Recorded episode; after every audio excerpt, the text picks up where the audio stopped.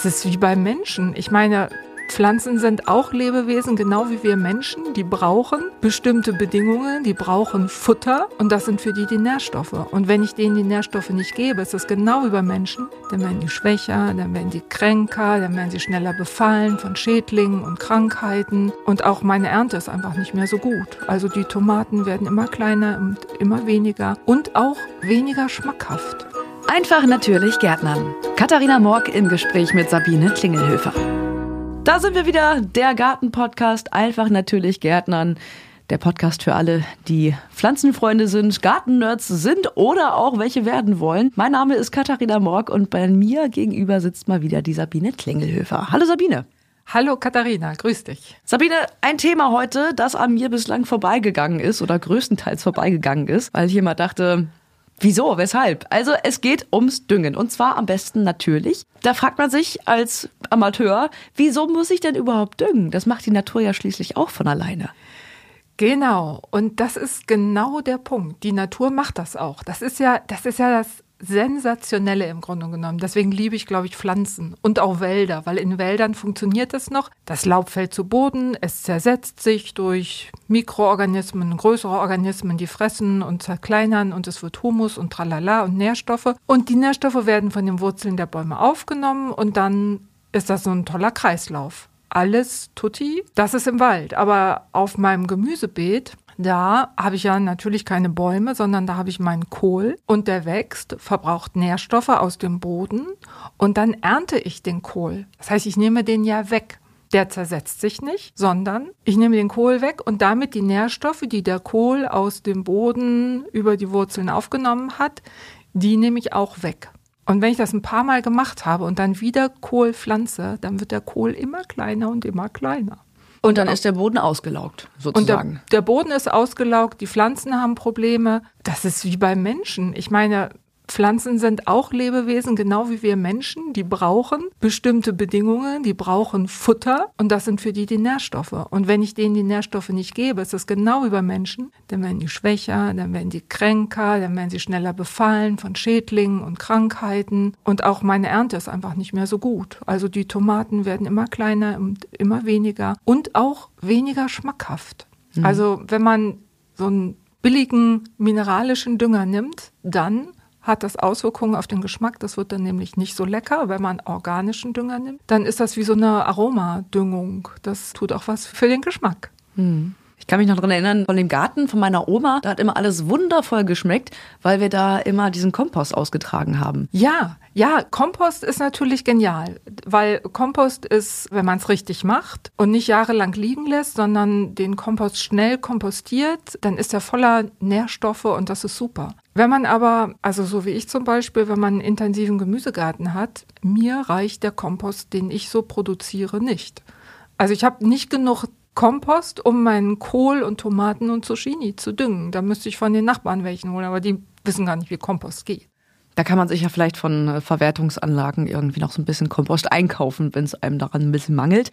Genau. Also du würdest sagen, Düngen ist Pflicht. Ja, also Düngen ist wirklich Pflicht und es ist wirklich so, die Pflanzen werden anfälliger. Es ist auch so, das Gewebe wird nicht mehr so fest. Die Blätter sind nicht mehr so fest, die sind weicher und das finden Blattläuse zum Beispiel total cool, weil die mit ihrem Saugrüssel viel einfacher da ins Pflanzengewebe reinbohren können und reinstechen können und sich dadurch auch viel besser vermehren. Also Leute düngt. Nehmt Kompost, wenn ihr keinen Dünger kaufen wollt, das ist okay, aber gar nicht düngen ist keine Option.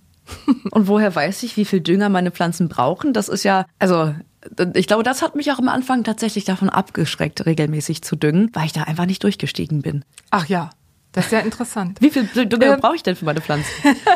ja, das steht auf den Packungen drauf. Das kommt auch sehr auf den Dünger drauf an. Also ich kann dir jetzt nicht sagen, du brauchst immer drei Gramm pro Pflanze. Das wäre Quatsch, weil es wie gesagt auf den Dünger drauf ankommt. Aber es steht auf den Packungen drauf. Und inzwischen wissen ja wir Hersteller, bezeichne mich jetzt auch mal als Neudorf-Angehöriger, als Hersteller. Wir wissen ja, dass immer weniger gelesen wird. Bedienungsanleitung zu lesen ist ja irgendwie uncool geworden. Ja, völlig.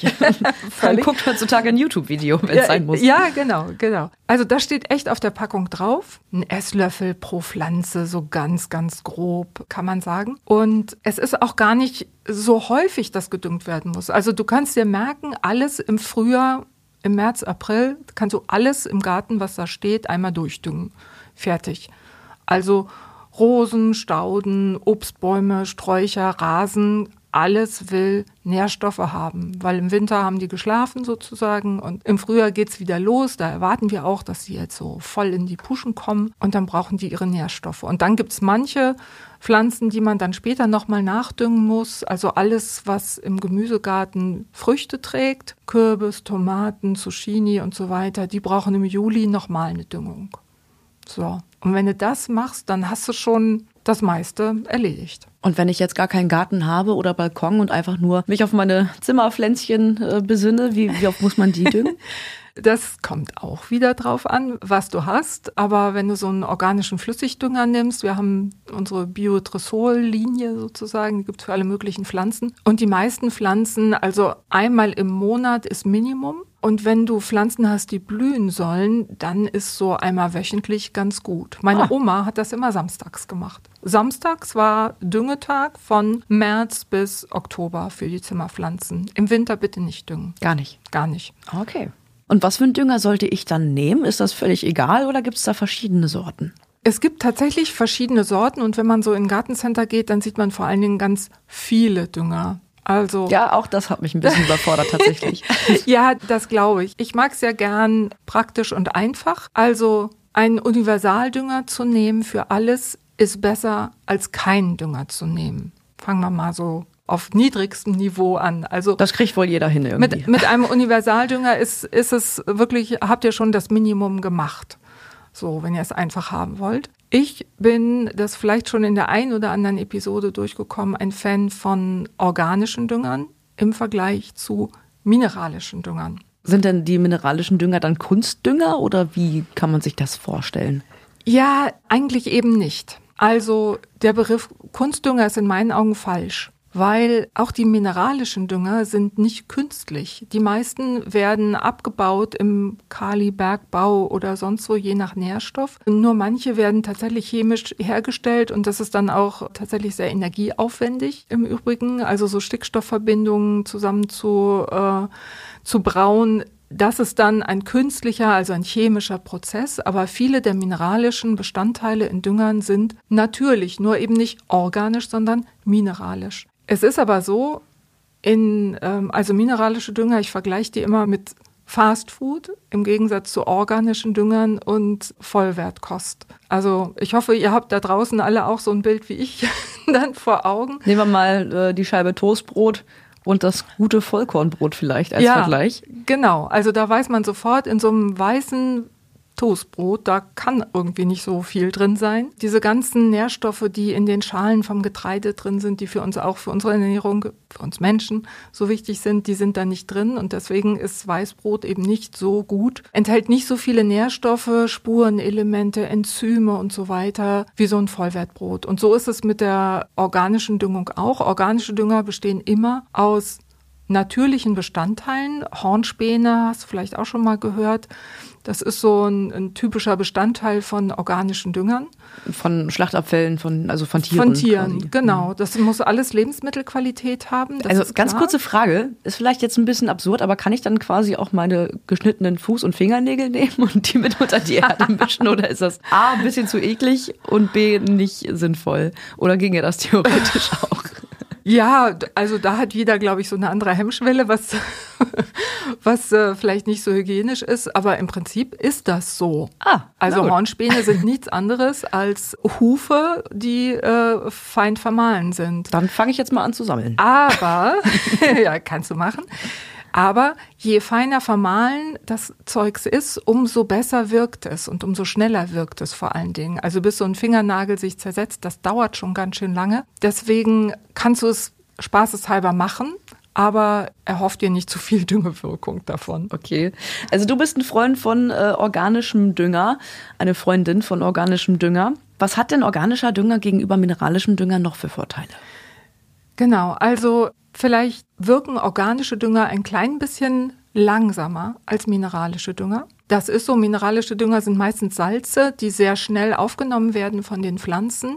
Du kannst aber auch schnell überdüngen damit und das kann dann auch negative Folgen haben. Das gibt es bei organischen Düngern nicht. Es gibt bei mineralischen Düngern auch Langzeitdünger. Das sind meistens solche, die mit Kunststoff ummantelt sind. Ach je, das klingt aber erstmal gar nicht so naturfreundlich. Äh, nee, das finde ich auch ganz unangenehm. Das zersetzt sich halt, das, das löst sich auf, das sind so kleine Kügelchen, aber die verschwinden ja nicht in die Luft. Der Kunststoff geht ja, also der ist ja dann weiterhin im Boden und das, also möchte ich jedenfalls nicht im Boden haben. Deswegen haben wir eben auch nur, nur organische Dünger. Organische Dünger werden auch nicht ins Grundwasser ausgewaschen. Das kann bei mineralischen Düngern, gerade wenn du so viel hilft, viel machst, kann das schon mal passieren. Ja, und in mineralischen Düngern ist einfach nur drin, was auch reingetan wird. Während bei den organischen Düngern durch diese komplexen Ausgangsstoffe, die wir da haben. Also in so einem Huf es sind einfach ganz viele Spurenelemente und Zeugs drin. Und das kommt wiederum den Pflanzen zugute. Da ist einfach viel mehr drin. Und letztlich ist es in meinen Augen auch wahnsinnig viel nachhaltiger, weil wir haben dadurch so einen Kreislauf. Also es essen nun mal sehr viele Menschen Tiere und es macht einfach nur Sinn, das so weit zu verwerten, wie es geht, wie, wie die Leute das früher auch gemacht haben im Mittelalter oder noch davor. Also das ist so ein Kreislaufgedanke, den ich da auch ganz gut bei finde. Und sehr wichtig ist auch, die organischen Dünger sind auf keinen Fall irgendwie bedenklich für Menschen, Haustiere und andere Tiere. Ausnahme ist bei Hunden vorsichtig sein. Die sind nicht giftig für Hunde, aber Hunde finden die lecker, weil sie so lecker duften. Deswegen die Packung immer gut verschließen und wegpacken. Aber nach dem Düngen können alle Haustiere wieder auf den Rasen oder in den Garten, ist gar kein Problem bei organischen Düngern. Und dieser Universaldünger, den man überall kaufen kann, ist das ein mineralischer Dünger oder ist das ein organischer Dünger? Das gibt es Sowohl als auch. Also ah. es gibt alle Dünger, die du dir vorstellen kannst, gibt es sowohl als mineralischen Dünger als auch als organischen Dünger. Das ist mal das eine, also auch diese Universaldünger oder äh, Gartendünger oder wie auch immer die heißen. Es steht aber immer auf der Rückseite der Schachtel oder des Sackes, da steht drauf, da gibt es dann so einen kleinen Kasten. Das muss ein Kasten sein, der muss umrandet sein. Es gibt extra Behörden, die darauf achten. Ach je. Ja, das muss auch ganz äh, besonders gekennzeichnet sein. Und da steht immer drin, ob es organisch oder mineralisch ist. Meistens steht auch auf der Vorderseite dann schon Biodünger oder sowas, Naturdünger. Danach kann man sich auch ganz gut richten. Und ihr von der Emmertaler Firma Neudorf, ja. ähm, ihr habt doch bestimmt auch richtig schöne natürliche Dünger. Haben die noch irgendeine Besonderheit, außer dass sie besonders natürlich sind? Ja, genau. Die sind, ähm, also zum einen haben wir die ja schon strunzlange, so richtig lange. Die haben wir schon immer gehabt quasi. Die heißen AZ, schreibt sich AZET, weil die Idee war, hinter dem Namen von A bis Z ist alles drin. Ah, ja, ist schon ein bisschen älter, aber irgendwie ganz gut zu merken vielleicht. Ja, was wir in unsere Dünger reinpacken, sind zum einen Mikroorganismen. Das macht auch Sinn, weil diese organischen Bestandteile, die müssen erst sozusagen klein gehackt werden, sodass die Pflanzen die aufnehmen können. Und das machen im Boden Mikroorganismen. Da aber in vielen Böden nur noch zu wenig Mikroorganismen drin sind, packen wir nochmal extra welche rein, damit auf jeden Fall gewährleistet ist, wenn du den organischen Dünger nimmst von uns, dann sind die Mikroorganismen mit drin, die für das Zerhacken sozusagen dieser langen organischen Moleküle sorgen. Das ist das eine. Und was ich noch viel besonderer finde sozusagen, sind Mykorrhiza-Pilze, die wir da reintun. Mhm. Was ist das denn? Das hört sich kompliziert an. Ähm, Mykorrhiza. Mykorrhiza, genau. Klingt ein bisschen wie Karazza. Was ist das? Das ist doch dieses, diese, diese, ich will jetzt hier keine Werbung machen, es ist äh, eine kleine, ein kleiner Fleischsnack, den man an der Tankstelle so. bekommt. Ah, alles Von klar. einer bekannten, okay. fleischigen Firma. Gut, nein, das äh, wäre ein anderer Podcast. okay. Dann kommen wir zurück zu den Mykorrhiza. Was ist denn das? Mykorrhiza, das sind Pilze, die bei uns auch natürlicherweise im Boden vorkommen, aber wenn man lange mineralisch gedüngt hat, dann gibt's da oft nur noch wenig von diesen Mykorrhiza-Pilzen. Und die, ich liebe das ja, wenn alles so miteinander zusammenhängt, ja, die leben im Boden und die haben so lange Pilzfäden, mit denen sie durch den Boden wachsen. Und wenn sie eine Pflanzenwurzel finden, die sie gut mögen, dann dringen die in die Pflanzenwurzel ein. Dann denkt man erstmal, oh, das ist aber gar nicht gut für die Pflanze, aber im Gegenteil, das ist sogar super gut für die Pflanze weil diese Mykorrhiza-Fäden kriegen von der Pflanze zwar ein bisschen Zucker und ein ganz klein bisschen Phosphor, was sie brauchen. Dafür geben sie aber an die Pflanze ein bisschen Nährstoffe und ganz viel Wasser ab. Denn mhm. diese Fäden sind noch viel kleiner als, als Wurzeln von den Pflanzen und die können in Bodenspalten eindringen, wo die Pflanzenwurzel gar nicht reinkommen kann. Das heißt, die erreichen Wasser, was für die Pflanzen eigentlich verloren ist, weil sie das nicht erreichen. Und da diese Pilze nicht alles Wasser brauchen, geben sie es freundlicherweise ab an die Pflanzen. Das also heißt Win-Win-Situation eine ganz herrliche Symbiose. Absolut Win-Win, völlig faszinierend finde ich. Und ja, die vergrößern praktisch den Wurzelbereich der Pflanze und das ist natürlich gerade in Trockenzeiten.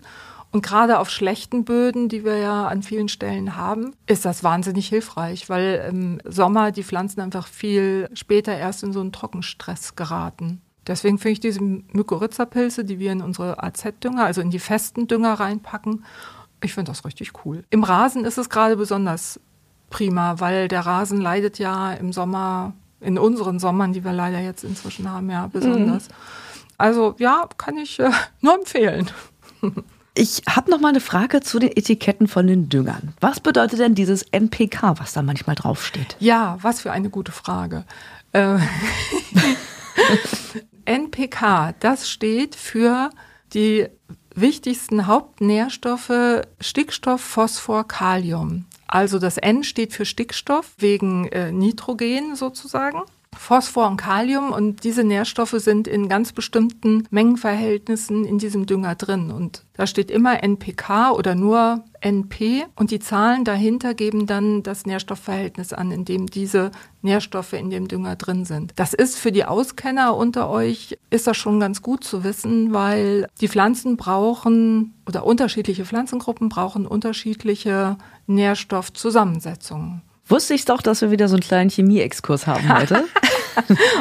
oh, wenn das meine Chemielehrerin wüsste, dass ich Versagerin in Chemie hier über Chemie spreche. Ach so, ja, über Praxis Aber, kann man ganz, ganz viel lernen. Ne? Ja, genau. Also es ist einfach so, und das ist gar nicht chemisch jetzt. Gemüse zum Beispiel. Gemüse braucht relativ viel Kalium weil Kalium ist wichtig für die Fruchtentwicklung, für Aromaentwicklung, aber auch für Wassertransport in der Pflanze. Blümchen dagegen, die ja viel blühen, brauchen vor allen Dingen viel Phosphor, damit die Blüten überhaupt angelegt werden. Und Rasen braucht eine ganze Menge an Stickstoff. Also Du merkst so, die Pflanzen, es braucht nicht die Tomate einen anderen Dünger als der Kürbis, aber die Tomate braucht einen anderen Dünger als die Rose, mhm. um optimal wachsen zu können. Es ist aber nicht so, wenn du jetzt die Rose mit dem Tomatendünger düngst, dass die Rose sagt, nee, die Nährstoffe nehme ich aber nicht, steht ja Tomate drauf.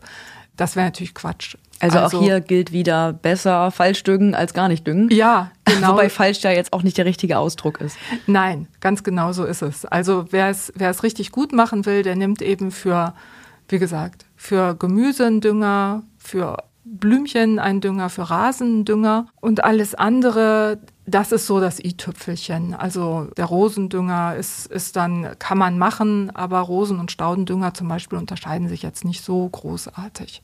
Es gibt ja auch immer wieder äh, Menschen, beziehungsweise ich habe das öfters mal gelesen, dass man ähm, Eierschalen kleinmörsern soll und in die Erde geben soll, wegen dem Kalk, der in diesen Eierschalen drin ist. Was hat denn der Kalk jetzt mit dem Düngen an sich zu tun? Ah, was ja, sehr gut. Die Eierschalen kamen auch schon mal irgendwann. Ich glaube, wir hatten schon mal drüber gesprochen. Ja, da ging es irgendwie um sauren Regen, glaube ja, ich. Ja, ja, mhm. ja, genau. Also Eierschalen, klar, enthalten viel Kalk, aber du müsstest sie schon sehr fein zermörsern, damit sie eine Wirkung haben. Und du weißt dann natürlich nicht so genau, was für eine Wirkung haben die wie viel Kalk ist jetzt wirklich da drin und wie viel müsstest du ausbringen, damit das überhaupt einen Effekt hat auf dem Boden. Deswegen kannst du machen. Ich würde aber trotzdem immer mal so alle zwei Jahre den Boden mal testen, ob gekalkt werden muss oder nicht. Mit so einem pH-Streifen, Teststreifen. Genau, ja. Wir mhm. haben so nicht solche Streifen, sondern wir haben diesen pH-Bodentest. Damit nimmst du an verschiedenen Stellen im Garten oder im Beet, nimmst du ein bisschen Erde, vermischt das mit dem destillierten Wasser, was da drin ist, und einer, einem Reagenzpulver, schüttelst das und dann ändert das Wasser die Farbe. Und je nach Farbe musst du dann eben kalken oder auch nicht. Wenn du nicht kalkst, wird der Boden nach und nach immer mehr versauern. Das dauert ziemlich lange, weil wir haben ja Gott sei Dank keinen sauren Regen mehr. Kommt ähm, da das Wort her? Versauern? Ja, tatsächlich. Ja, wahrscheinlich. Hier lernt man Sachen. Wahnsinn. Ja, genau. Und saurer Regen ist für die meisten Pflanzen gar nicht gut. Also es gibt ein paar Pflanzen, die lieben sauren Boden, wie Heidelbeeren, Rhododendron, Azaleen. Die mögen sauren Boden. Deswegen kommen die auch gern in moorigen Böden vor. Aber die meisten Pflanzen mögen eigentlich so einen pH-Wert, der eher neutral ist. So 6,5 gilt so für die meisten als ganz gut. Und wenn der pH-Wert stark davon abweicht, von ihrem Wohlfühl-pH-Wert sozusagen, dann kommen die an Nährstoffe im Boden nicht mehr dran, obwohl die im Boden da sind. Aber die Pflanzen kommen da nicht mehr dran, weil die in einer Form vorliegen, die für die Pflanzen nicht mehr erreichbar ist. Die können sie einfach nicht mehr aufnehmen. Und dann kannst du auch düngen und düngen, das, äh, das erreicht die Pflanzen einfach nicht mehr. Deswegen ist der pH-Wert sehr wichtig für die Ernährung. Der ist aber tatsächlich auch noch wichtig für die Mikroorganismen. Die Mikroorganismen sind wichtig, unter anderem auch für die Bodenstruktur sogar. Das finde ich immer total irre, weil. Also die Festigkeit des Bodens. Die Festigkeit oder auch die Krümeligkeit. Man mhm. will ja einen möglichst fein krümeligen Boden haben, nicht solche dicken, fetten Placken, sondern so ne, fein krümeliges Bodengefüge. Und da helfen, hilft Kalk, da helfen die Mikroorganismen, weil die Mikroorganismen scheiden Nährstoffe aus oder scheiden einen, einen Schleim aus, der diese Bodenpartikel miteinander verklebt, sodass da ganz stabile Krümel draus entstehen können. Und wenn der pH-Wert nicht passt, dann gefällt es den Mikroorganismen auch nicht, dann gehen die ein und dann ist der Boden, die Bodenstruktur auch nicht gut und letztlich nur, weil der pH-Wert nicht stimmt. Also hängt alles wieder miteinander zusammen. Es ist genau Wahnsinn. so ist es. Genau so ist es. Magst du noch mal eben zusammenfassen, wie viele verschiedene Dünger ich jetzt eigentlich brauche, um da mal so ein bisschen den Überblick zu behalten? Genau. Also es ist gar nicht so schwer. Für Obst und Gemüse brauchst du einen kaliumbetonten Dünger wegen der Fruchtbildung. Für Rosen und Stauden, alles was blühen soll, brauchst du etwas mit viel Phosphor für die Blütenbildung. Rasen braucht viel Stickstoff und dann gibt es noch so ein paar Exoten wie Zitruspflanzen zum Beispiel, die mögen gerne einen etwas höheren Eisengehalt. Aber mit diesen drei bis vier verschiedenen Düngern kommst du gut über die Runden. Und wenn dir das sogar zu viel ist, dann nimmst du einfach nur den AZ-Gartendünger und damit bist du auch schon fein. Und die Pflanzen freuen sich, dass sie was zu futtern kriegen. Super, bleiben wir mal beim Komprimieren. Wir sind angekommen bei unseren drei ultimativen Tipps zum Thema natürlich Düngen. Der erste Tipp ist, bitte düngt. Lasst nicht zu, dass eure Pflanzen hungern. Der zweite Tipp ist, nach dem Düngen solltet ihr gießen, sonst kann die Pflanze den Dünger gar nicht aufnehmen. Das wäre ganz wichtig. Und noch eine dritte Bitte, bitte nicht viel hilft viel, sondern haltet euch an die Empfehlung. Ist erstens gut für einen Geldbeutel und zweitens, die Pflanzen wachsen nicht besser, wenn sie überdüngt werden, sondern meistens geht es denen schlechter. Na, sowas. Ja, da dünkt mir doch, dass wir jetzt schon wieder am Ende angekommen sind. oh ja, der musste kommen. Genau. Der musste, äh, tut mir leid, das musste Hervorragend. sein. Ja, Sabine, vielen Dank, dass du uns heute wieder so vieles Wissenswertes mitgebracht hast zum Thema Düngen. Viele andere Themen, die warten sicherlich noch auf uns. Und in dem Sinne wünschen wir euch erstmal eine schöne Zeit. Bis zum nächsten Mal, bis zur nächsten Folge von Einfach Natürlich Gärtnern, dem Podcast für alle Pflanzenfreunde und Gartennerds und alle, die es noch werden wollen. Auf jeden Fall. Ich kann natürlich noch mal anschließen, wo ihr noch weitere Informationen bekommt. Oh ja, falls ich noch Fragen habe zum Podcast. Genau. Wo kann ich mich da melden? Ja, also ich packe gerne meine E-Mail-Adresse in die Show Notes. Da könnt ihr mir auch sehr gerne direkt eine E-Mail schicken, finde ich immer fein. Ihr könnt aber auch auf neudorf.de, Neudorf mit Doppel-F, gehen. Da haben wir ein ganzes Kapitel über unsere Beratungsmöglichkeiten. Wir haben Gartenbauingenieurinnen, die euch gerne beraten. Könnt ihr anrufen, mailen und so weiter. Und auf Facebook und Instagram findet ihr uns natürlich auch sehr gerne. In dem Sinne, macht es gut. Bis zum nächsten Mal. Das war der Podcast Einfach natürlich Gärtnern mit Katharina Morg und Sabine Klingelhöfer. Mehr zum Thema gibt's auf neudorf.de.